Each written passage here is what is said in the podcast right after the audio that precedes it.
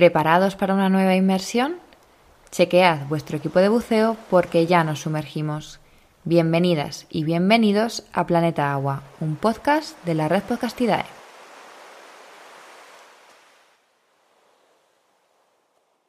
Hoy en Planeta Agua tenemos a Íñigo Martínez Solano, científico titular del Museo Nacional de Ciencias Naturales y jefe del Departamento de Biodiversidad y Biología Evolutiva, para hablar de los vertebrados más amenazados del planeta, los anfibios. Hola Íñigo, bienvenido a Planeta Agua y muchas gracias por acompañarnos en este episodio. Hola Natalia, encantado de hablar contigo. Bueno, em, cuéntanos, Íñigo, ¿quiénes son los anfibios o de quién estamos hablando cuando eh, nos hacemos referencia a la clase anfibia? Bueno, pues estamos hablando de, un grupo de vertebrados eh, relativamente modesto en términos de, diversidad, que, tiene unas 8.000 especies en todo el mundo y que se caracteriza pues, por, presentar generalmente ciclos de, vida complejos con, pues, que pasan parte de su, vida en, el medio acuático y parte en el medio terrestre, que es un poco la característica que, les da su, su nombre, ¿no? De ahí, de ahí se origina el nombre de, anfibios. Y es un grupo que, bueno, pues, eh, que es muy antiguo y que pues, es importante en, los ecosistemas y que se caracteriza, en el caso que, que nos ocupa de, las especies ibéricas, pues, pues que incluye especies eh, endémicas y que solo podemos encontrar aquí. Por tanto, pues, pues tiene un valor desde el punto de vista de conservación muy, muy importante. ¿Y qué grupos incluye la clase anfibia? Incluye tres grupos principales, que serían eh, los, los urodelos o la clase caudata, que serían las salamandras y los tritones, los, los sanuros, que son las ranas y los, y los sapos que todos conocemos, y hay un tercer grupo menos conocido y que de hecho no, tenemos representantes en la península ibérica, que son las, las cecilias, que son, que son anfibios sin, sin patas de, de hábitos eh, subterráneos y que, se encuentran en zonas tropicales. Vale. Nos has mencionado ya, así dándonos una pista, que son animales con un ciclo biológico pues complejo y singular. ¿Nos podrías explicar el ciclo general de vida de un anfibio? Sí, aunque eh, una de las características también de los anfibios es que presentan una gran diversidad de, de modos de reproducción, por lo que pues es un grupo muy, muy interesante para, estudiar este tipo de, comportamientos. ¿no? Tienen eh, estrategias completamente eh, diferentes de, unas especies a otras y, en ocasiones pues muy, muy curiosas. ¿no? Pero el, ciclo eh, más generalizado y que, que, la mayor parte de la gente conoce pues sería aquel en el que pues eh, las, eh, las, parejas, pues ya sea de, de, ranas y sapos o, de, de, tritones, pues se reúnen en el agua, en, las charcas, en, eh, los medios acuáticos en la temporada de reproducción, se aparean y, de esas puestas de, huevos que hacen en el, en el, agua, pues salen larvas o renacuajos que completan su desarrollo hasta la metamorfosis en, esos medios acuáticos y, en ese proceso de metamorfosis eh, en el que van adquiriendo una morfología, una forma cada vez más similar a, la de los adultos de su propia especie, pues, pues terminan por, salir al medio terrestre y, allí pues, eh, completar su periodo de maduración hasta que ya vuelven a los medios acuáticos eh, para reproducirse. Y, o sea que en todos los casos, o en general, en todos los casos, eh, la apuesta siempre tiene lugar en el agua. En, la mayoría de los casos, eh, pero hay mm, numerosas excepciones a, esta, a este modo general, ¿no? De, incluso eh, entre las especies ibéricas, pues tenemos ejemplos como la, la, salamandra común, que es un caso muy particular porque es una especie que, que dentro de la misma especie hay poblaciones que, bueno, las salamandras son animales de hábitos más terrestres y en las salamandras que tenemos en la península ibérica hay dos modos principales de reproducción. Eh, tenemos el modo que sería más generalizado, que está presente en la mayor parte de, poblaciones de la península, en el que las salamandras se, aparean en tierra, eh, eh, los embriones se desarrollan en el interior de la hembra y cuando ya adquieren cierto grado de desarrollo, las hembras acuden a, pues a charcas, a arroyos o incluso pilones de fuentes a, depositar las larvas en el agua, pero esas larvas ya están, ya no son embriones, sino que son larvas desarrolladas que tienen capacidad de nadar y de alimentarse por sí mismas. Pero, eh, curiosamente, eh, algunas poblaciones del norte de la península ibérica eh, han evolucionado un, modo de reproducción diferente, en el que tras el apareamiento eh, pues las larvas se desarrollan igualmente en las hembras, pero hasta el punto de que cuando ésta las libera, son ya juveniles eh, de vida completamente terrestre. estas salamandras han evitado el paso de, las larvas por el medio acuático. Han prolongado el, desarrollo de, las larvas en el interior de, la madre y, son eh, efectos prácticos vivíparas. Jolín, qué curioso. O sea que dentro de la propia península encontramos un montón de, diversidad. Sí, sí, incluso dentro de una misma especie. Dentro de una misma especie. Eh, y en el caso de, bueno, eh, ya nos has dicho que es que hay mucha variedad. Eh, en el caso de los anuros, de, ranas y sapos, sí que es más común ese paso por el medio acuático. Efectivamente, ese sería, pues bueno, el, ciclo típico, ¿no? De ranas y sapos, pero, pero ya te digo que en las excepciones es donde están quizá las, cosas más interesantes, ¿no? Y en ese sentido, pues tenemos eh, también algunos ejemplos eh, interesantes eh, entre los anfibios de nuestra fauna, como por ejemplo los, los sapos parteros. los sapos parteros del género Alites eh, son muy poquitas especies a, nivel mundial. Estamos hablando de cinco o seis especies, incluyendo alguna que se ha descrito muy recientemente.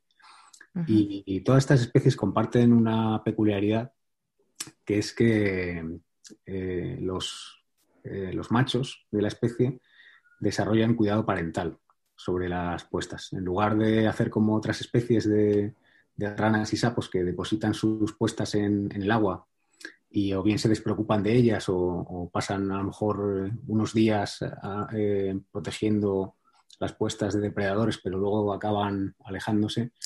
Eh, los sapos parteros se, aparean en tierra, no en el agua, y después del apareamiento el, macho eh, pues va enrollando en sus patas traseras los huevos que, va, que ha fertilizado de, de la hembra y los llevan enrollados a sus patas traseras durante entre cuatro o seis semanas hasta que los embriones están listos para, pues para también nadar eh, por sí mismos y alimentarse por sí mismos en, las, charcas en las que, se, en las que completarán su desarrollo. Y estas, estas eh, larvas, estos embriones que, que al nacer, eh, ¿qué alimentación tienen? O sea, quiero decir, ¿se alimentan de lo mismo en el estado larvario que luego en el estado adulto? ¿No tiene nada que ver? ¿También cambia el modo de alimentación?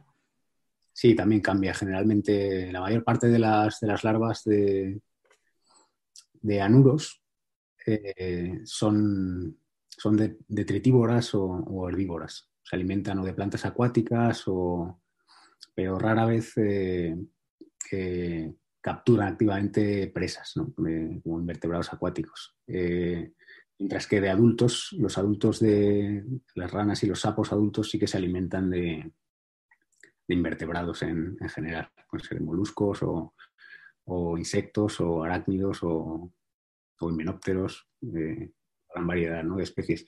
En el caso de los urodelos, eh, sí que las, larvas suelen ser también eh, carnívoras como los, como los adultos. Y esas sí que, sí que se dedican a, capturar activamente presas vivas en, los medios de agua que, los que se desarrollan. Vale. Y bueno, eh, los huevos de los anfibios son diferentes al del resto de, vertebrados que ya vemos eh, terrestres. ¿Qué particularidades tienen estos huevos? Bueno, los, los, huevos que se desarrollan en el agua ¿no? Eh, carecen de, cubiertas protectoras como las que tienen los, eh, huevos de reptiles, ¿no? que, necesitan ¿no? esas cubiertas para, para, poder desarrollarse fuera del medio acuático. ¿no? Entonces, pues eh, por eso las, las puestas que, que, conocemos, de, por ejemplo, de, de, ranas y sapos, pues suelen ser, en el caso de las ranas, estas estas masas eh, globosas de, huevos que vemos ahí flotando en el agua o, pegadas a la vegetación. Y en el caso de los sapos, eh, pues esos largos cordones gelatinosos de, huevos que encontramos a veces ahí pues por las orillas de, las charcas. En el caso de los, de los eh, sapos parteros que comentaba antes, pues esto es un poco diferente, ¿no? porque esos, esos huevos se van a desarrollar en, en tierra. Entonces, eh, esa cubierta, claro, es, eh, es, diferente, no tiene la misma permeabilidad que, tienen los, huevos de, una rana común o de un sapo común. Claro. Y bueno, por seguir conociendo un poquito más a estos animales tan interesantes, eh, ¿qué particularidades encontramos en, la piel, por ejemplo, o en el esqueleto de, los anfibios? Bueno, los, los anfibios, como presentan la, la piel desnuda, digamos, es su primera barrera de, protección frente a, infecciones y a. Entonces, eh, además eh, que para ellos es un, es un elemento fundamental en su fisiología porque a través de ella eh, pueden respirar en, parte también, ¿no? Además de, por pulmones, también respiran en parte por la, por la piel. Entonces tienen esa capacidad y tienen además, suelen tener una, pues una rica flora bacteriana que, les ayuda a, combatir infecciones. Y desde el punto de vista de, su esqueleto, eh, pues tienen una capacidad muy interesante que es la de, la de regenerar tejidos, incluso miembros completos, de, sobre todo en, salamandras, que son capaces de, regenerar apéndices completos, pueden perder eh, patas y regenerarlas completamente. Qué interesante. Bueno, nos, eh, nos has comentado que, bueno, que tienen una importante barrera en, la piel, precisamente para, protegerse frente a infecciones. Y es que eh, está siendo uno de estos, esto está siendo uno de los problemas eh, a los que se están enfrentando estos animales, ¿verdad? en cuanto a su conservación, las enfermedades emergentes que están llegando a la península, ¿puede ser? Eso es. Eh, hasta, hasta hace unos pocos años, o incluso en la actualidad, en realidad la, principal amenaza que, pues que está causando declives y extinciones de poblaciones de anfibios en todo el mundo es la, es la destrucción directa de sus hábitats, sobre todo de, medios acuáticos, ¿no? que generalmente los medios acuáticos temporales en los que se reproducen pues son pues humedales de pequeña entidad que no se suelen proteger y bueno, pues eh, suelen caer, eh, pues eh, en el momento que hay proyectos de, expansión urbanística o, cambios en los usos del suelo, pues este tipo de medios pues están desapareciendo a una velocidad realmente alarmante y con ello pues, pues se aumenta la fragmentación de las poblaciones y, su probabilidad de extinción a, a, corto y medio plazo. ¿no?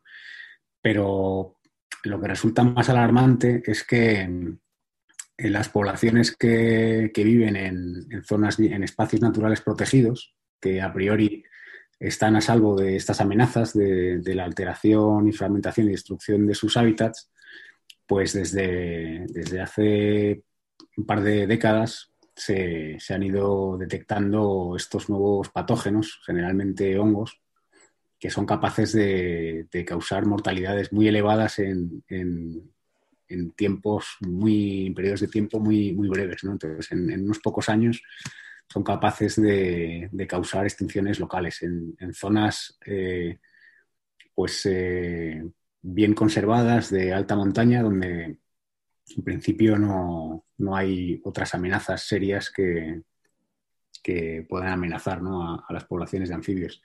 Esto ha pasado un poco por todo el mundo y además eh, pues son hongos que se propagan muy fácilmente con, la actividad humana y, de alguna manera pues también como, las zonas protegidas, estos parques nacionales, pues tienen también un, tránsito cada vez mayor, pues esto está favoreciendo también la dispersión de, estos patógenos.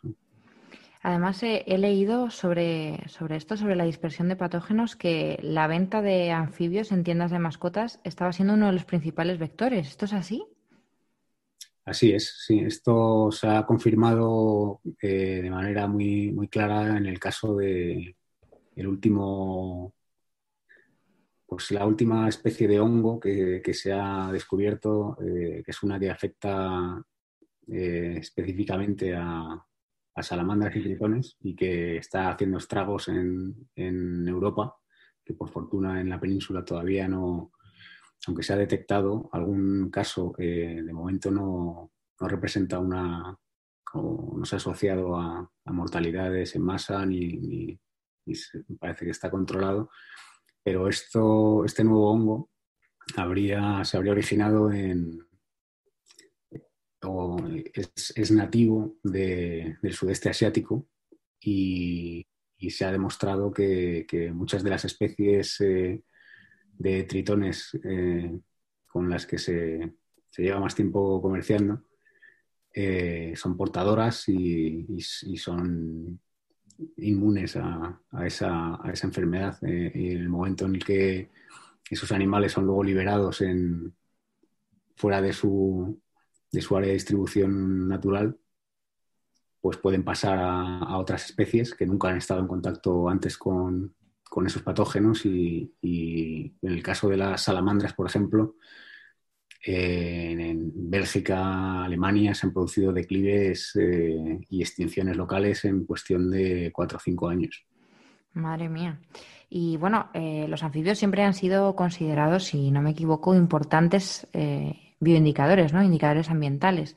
Entonces, que estén desapareciendo eh, debería preocuparnos, ¿no? Que, estén, que se estén produciendo estas extinciones locales eh, es un gran problema a nivel ecológico, ¿no? Sí, eh, como comentaba al principio, el, hecho de que sean organismos que, que necesitan que tanto los medios acuáticos en los que se reproducen como el medio terrestre que necesitan pues, para alimentarse, para, hibernar, para estivar, para, para todo lo demás. Eh, necesitan que ambos tipos de medios estén en buen estado de, conservación. Entonces, eh, por eso son buenos indicadores, porque en el momento que algo de esto no, no va bien, a ellos no les va bien. Y ya tenemos evidencias de, de declives generalizados de poblaciones de anfibios desde, desde hace décadas. ¿no? Entonces, eh, claramente eh, esto nos está enviando una señal de que, los ecosistemas no, están en el, o no tienen el, estado de, salud que, deberían tener y, aunque desconocemos todas las implicaciones que tiene, que tiene esto, pues, pues los estudios que se han hecho viendo, por ejemplo, el impacto de, determinados eh, fertilizantes o pesticidas en, poblaciones de, anfibios que van desde pues, disrupción hormonal hasta, hasta mortalidades en masa de larvas, pues son bastante preocupantes, la verdad. Claro. Eh, ¿Cómo podríamos definir eh, cuál es el, rol, la función ecológica de, los anfibios, de este grupo animal? Bueno, los anfibios eh, tienen una, una, posición intermedia ¿no? en, cadenas tróficas, ¿no? son, presa de, numerosas especies y pues, sobre todo de, otros grupos de, vertebrados, ¿no? como aves y, mamíferos, y son depredadores de, una gran cantidad de, otras especies, ¿no? de, vertebrados y de, invertebrados. Pues simplemente por, eso tiene una, importancia grande en, el funcionamiento normal de, los ecosistemas. Y a todos estos problemas que, bueno, que hemos visto que a los que se enfrentan estos animales, pérdida y alteración del medio, además de, la introducción de, patógenos, para todo esto, ¿qué soluciones se están planteando? ¿Cuál es la situación actual en cuanto a, eso, a presentar soluciones? Bueno, se trabaja en diferentes frentes, ¿no? Eh, por un lado, ya comentaba que, uno de los principales problemas es la, es la destrucción de, puntos de agua, ¿no? Entonces, pues eh, lógicamente a ese nivel lo que se trata es de, conservar lo que, lo que queda y de, construir muchas veces nuevos puntos de agua que permitan eh, favorecer la conectividad, ¿no? porque lo que sí se ha visto es que es mucho más eh, resiliente una red interconectada de, charcas que, el mismo número de charcas, pero, pero localizadas a distancias entre las que no hay conectividad a través de, la dispersión ¿no? de individuos. Porque esas charcas que, quedan aisladas eh, tienen una probabilidad muy alta de, extinguirse simplemente por, efectos estocásticos, ¿no? Pues eh, con que haya unos años de pocas precipitaciones ¿no? en, primavera cuando se reproducen, pues, pues eh, si hay unos años en reclutamiento, eh, determinadas especies que son de que son poco longevas pueden extinguirse localmente y, si no hay recolonización posible de otros núcleos cercanos, pues se extinguen. Entonces esa sería una, una vía de, trabajo, ¿no? la, conservación y la, y la, creación de nuevos puntos de agua. Por otro lado, curiosamente, eh, hay un gran desconocimiento acerca de, aspectos muy básicos de, la ecología de, la mayor parte de especies de anfibios, incluyendo todas las especies ibéricas. Sabemos un poco de, su capacidad de dispersión, sabemos un poco del uso del espacio que hacen, eh, porque bueno, son animales eh, pequeños, de costumbres discretas, que no es sencillo marcar e identificar y bueno, pues eh, son más eh, conspicuos, son más sencillos de estudiar cuando se congregan en los puntos de agua para reproducirse, pero con algunas especies eh, a lo mejor son dos meses al año. ¿Qué hacen el resto del tiempo? Pues no, no lo sabemos muy bien. Entonces, creo que otra vía importante de, para paliar un poco estos problemas que, que están sufriendo las poblaciones de anfibios a nivel global y en nuestro país es eh, conocer mejor la biología y la ecología de, todas estas especies, porque en este sentido nosotros hemos, eh, nuestro grupo de investigación lleva ahora mismo más de 10 años eh, haciendo un seguimiento de, varias comunidades de anfibios aquí en la Sierra Guadarrama, en Madrid, y, vemos que, bueno, que, hay especies que, que, tienen características demográficas muy diferentes. ¿no? Hay especies eh, muy longevas y que, pues que mm, pueden alcanzar más de 10 años en, condiciones naturales, mientras que otras eh, su, longevidad, es mucho menor. Entonces, especies muy longevas,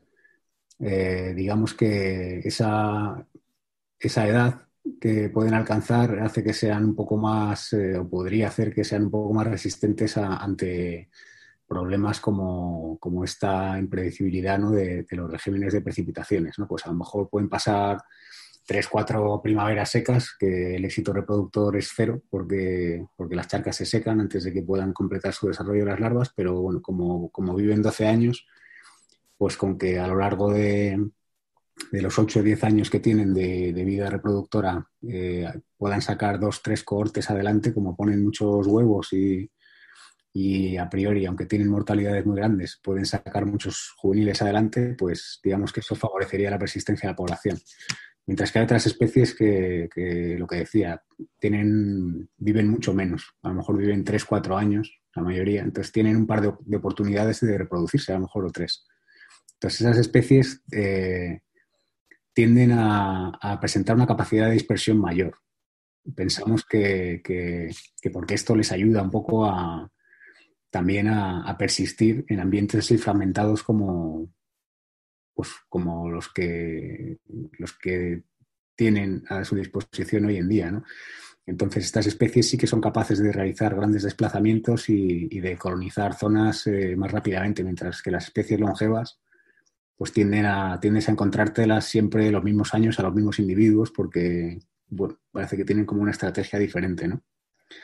Este tipo de información pensamos que es muy que es fundamental para, planificar cualquier cualquier acción eh, dirigida a mejorar el estado de, conservación de, poblaciones de, anfibios. necesitamos saber qué capacidad de dispersión tienen, cuánto viven,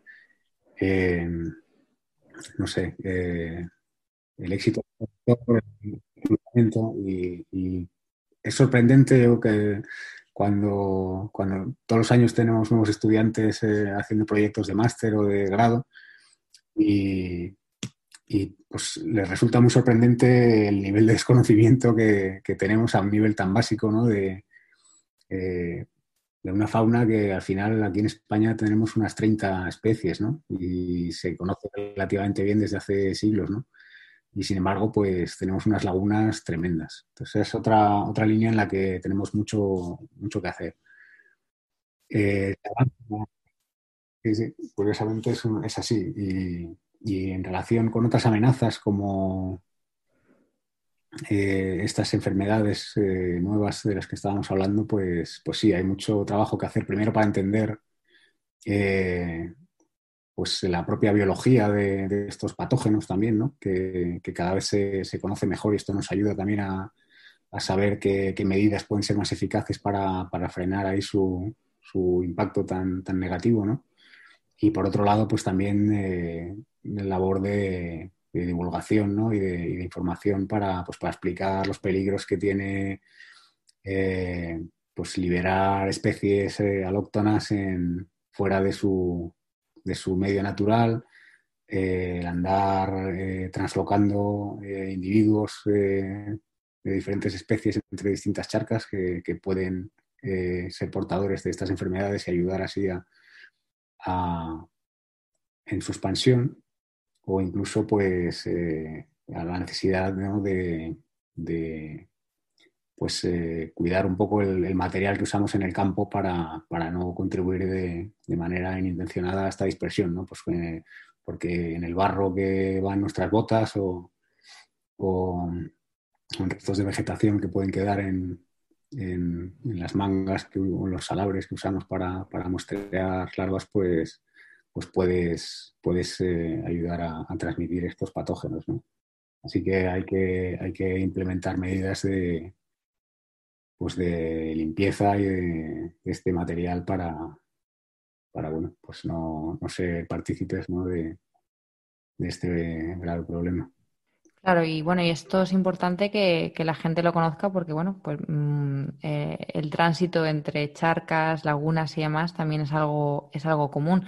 Por hablar de material de difusión, he de decir que hace, bueno, hace una semana estuve en el Museo Nacional de Ciencias Naturales y hay una exposición muy interesante y muy bonita de la Asociación Herpetológica Española, donde hablan precisamente de, los anfibios de la península y que, bueno, que a todos los que nos estéis escuchando recomiendo 100% visitar.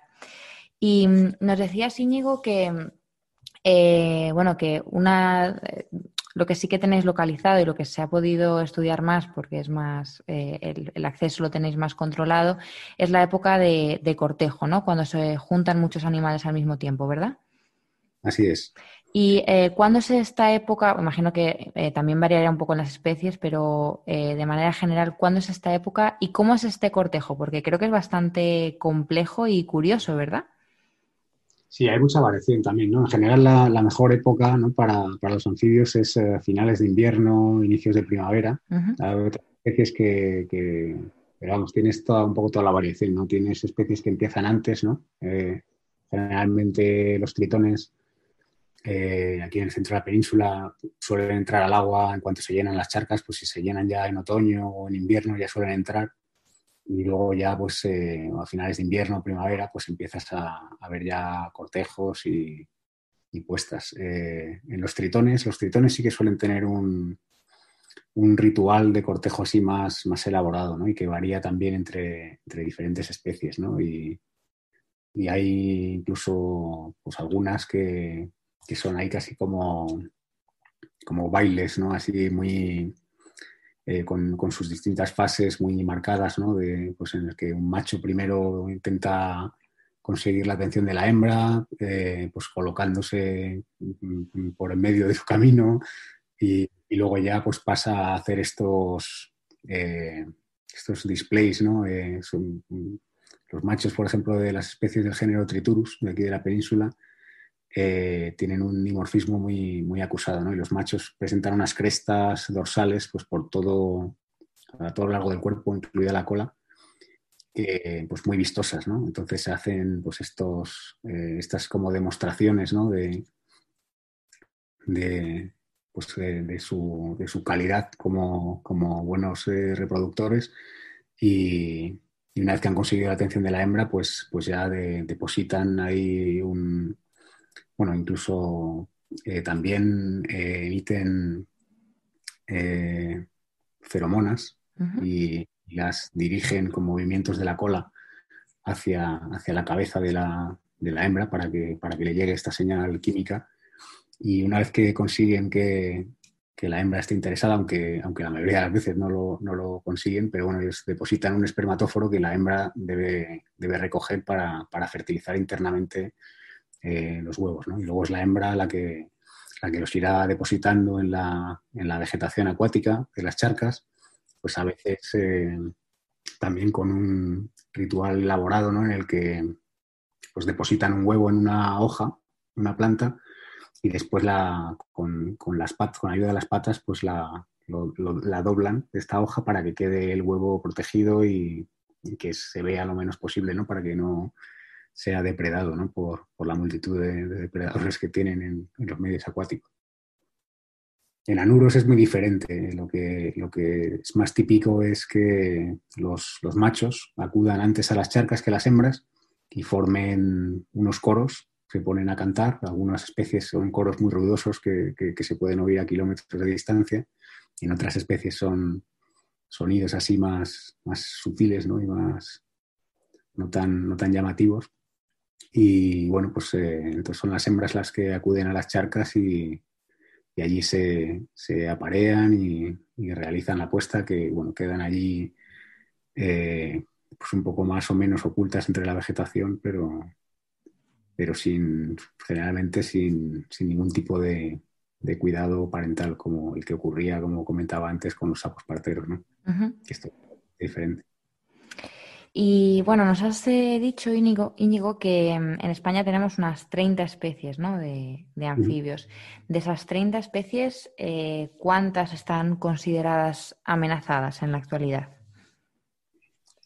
Bueno, lo primero que hay que decir es que el, catálogo que tenemos hoy en día, o la última evaluación que se hizo del estado de conservación de, las especies de anfibios ibéricos, eh, se publicó en el año, hace casi 20 años, en el año 2002 lo cual, pues habría que, lo primero que habría que hacer sería revisar un poco la, situación de, muchas especies, ¿no?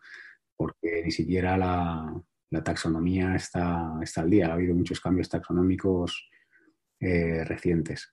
Eh, pero si tomamos como referencia esa lista, eh, pues entre las categorías de en peligro o vulnerable o en peligro crítico, eh, serían como un tercio de, las especies. Y si ya incluimos las especies que estaban en la categoría de casi amenazada, que son especies, eh, la categoría de casi amenazadas eh, es una especie que, según los criterios de UCN, no entraría, según esos criterios, en ninguna categoría de amenaza, como las que mencionaba anteriormente, pero se, se, incluye en esta categoría de casi amenazada porque se asume que si las causas de amenaza que le están afectando en ese momento siguen operando y sabemos que, siguen actuando este, estas amenazas, pues se prevé que, acaben entrando en la categoría de la siguiente categoría que sería la de vulnerable en el futuro. Entonces, si consideramos estas especies casi amenazadas, estamos hablando de en torno al 50% o por encima del 50% de las especies. Vale. Nos habla siempre de, eh, ya vamos terminando, eh, nos habla siempre de especies ibéricas, pero ¿tenemos especies de anfibios en nuestras islas, en Baleares y Canarias? En Canarias eh, no tenemos especies nativas de anfibios. Ha habido históricamente introducciones, pues sobre todo de, ranas verdes comunes o de ranita de San Antonio, la ranita meridional, pero no son nativas. Eh, en Baleares también se han introducido algunas de estas especies, pero en Baleares sí que tenemos un auténtico tesoro, que es una de las especies más amenazadas de nuestra fauna, que es el, ferreret. Y el ferreret es un, sapo partero y que a las peculiaridades de los sapos parteros se añade otra muy interesante, que, es que es una especie que se describió primeramente como fósil. Eh, se, describió a partir de restos eh, fósiles en una cueva de allí de Mallorca y solo unos años después se constató que, aún existían poblaciones de, esta especie en, algunos torrentes de montaña de, la Sierra de Tramontana. Eh, desde entonces, pues se han realizado muchas, muchas acciones de conservación y bueno, me parece que, hay poblaciones saludables, pero, pero que afrontan también muchas amenazas porque pues les ha afectado la introducción de, de estos hongos patógenos, por ejemplo, y sobre todo la introducción de especies exóticas de pues, otras especies como la rana común que, con la que compiten o, especies depredadoras como algunas culebras de agua. ¿Y actualmente hay algún proyecto que esté dirigido a esta especie, eh, al estudio de esta especie? Sí, ahí desde el, desde el gobierno balear se, hace seguimiento de las poblaciones y, y durante muchos años estuvieron trabajando en colaboración con el Zoo de Jersey para, para hacer un, programa de cría en cautividad. Para, con la idea de hacer algunas reintroducciones. El problema es que algunas de esas reintroducciones, lamentablemente, fueron las que, las que introdujeron los, hongos patógenos sin saberlo en, en el medio natural. O sea que sirvió como, como un buen toque de atención para, cómo deben hacerse estas cosas. Claro. Bueno, Íñigo, pues muchísimas gracias por, haber compartido este ratito con, nosotros. Nada, muchas gracias a ti por la, por la oportunidad de, hablar sobre los anfibios que, y bueno, pues eh, espero que, con esto pues, pues mucha gente se interese por ellos y, contribuya activamente a su, a su conservación que son animales apasionantes. Y nada, a todas y todos los que nos escucháis, recordad que tendréis información ampliada sobre esta entrevista en el blog www.godiperproject.com, que nos podéis seguir en Instagram como arroba godiper barra baja blog o en Facebook como godiperproject. De todas formas, tenéis todas las cuentas, plataformas y otros recursos que hemos mencionado a lo largo de la entrevista en las notas del programa. Hasta la semana que viene y como siempre, nos vemos debajo del agua.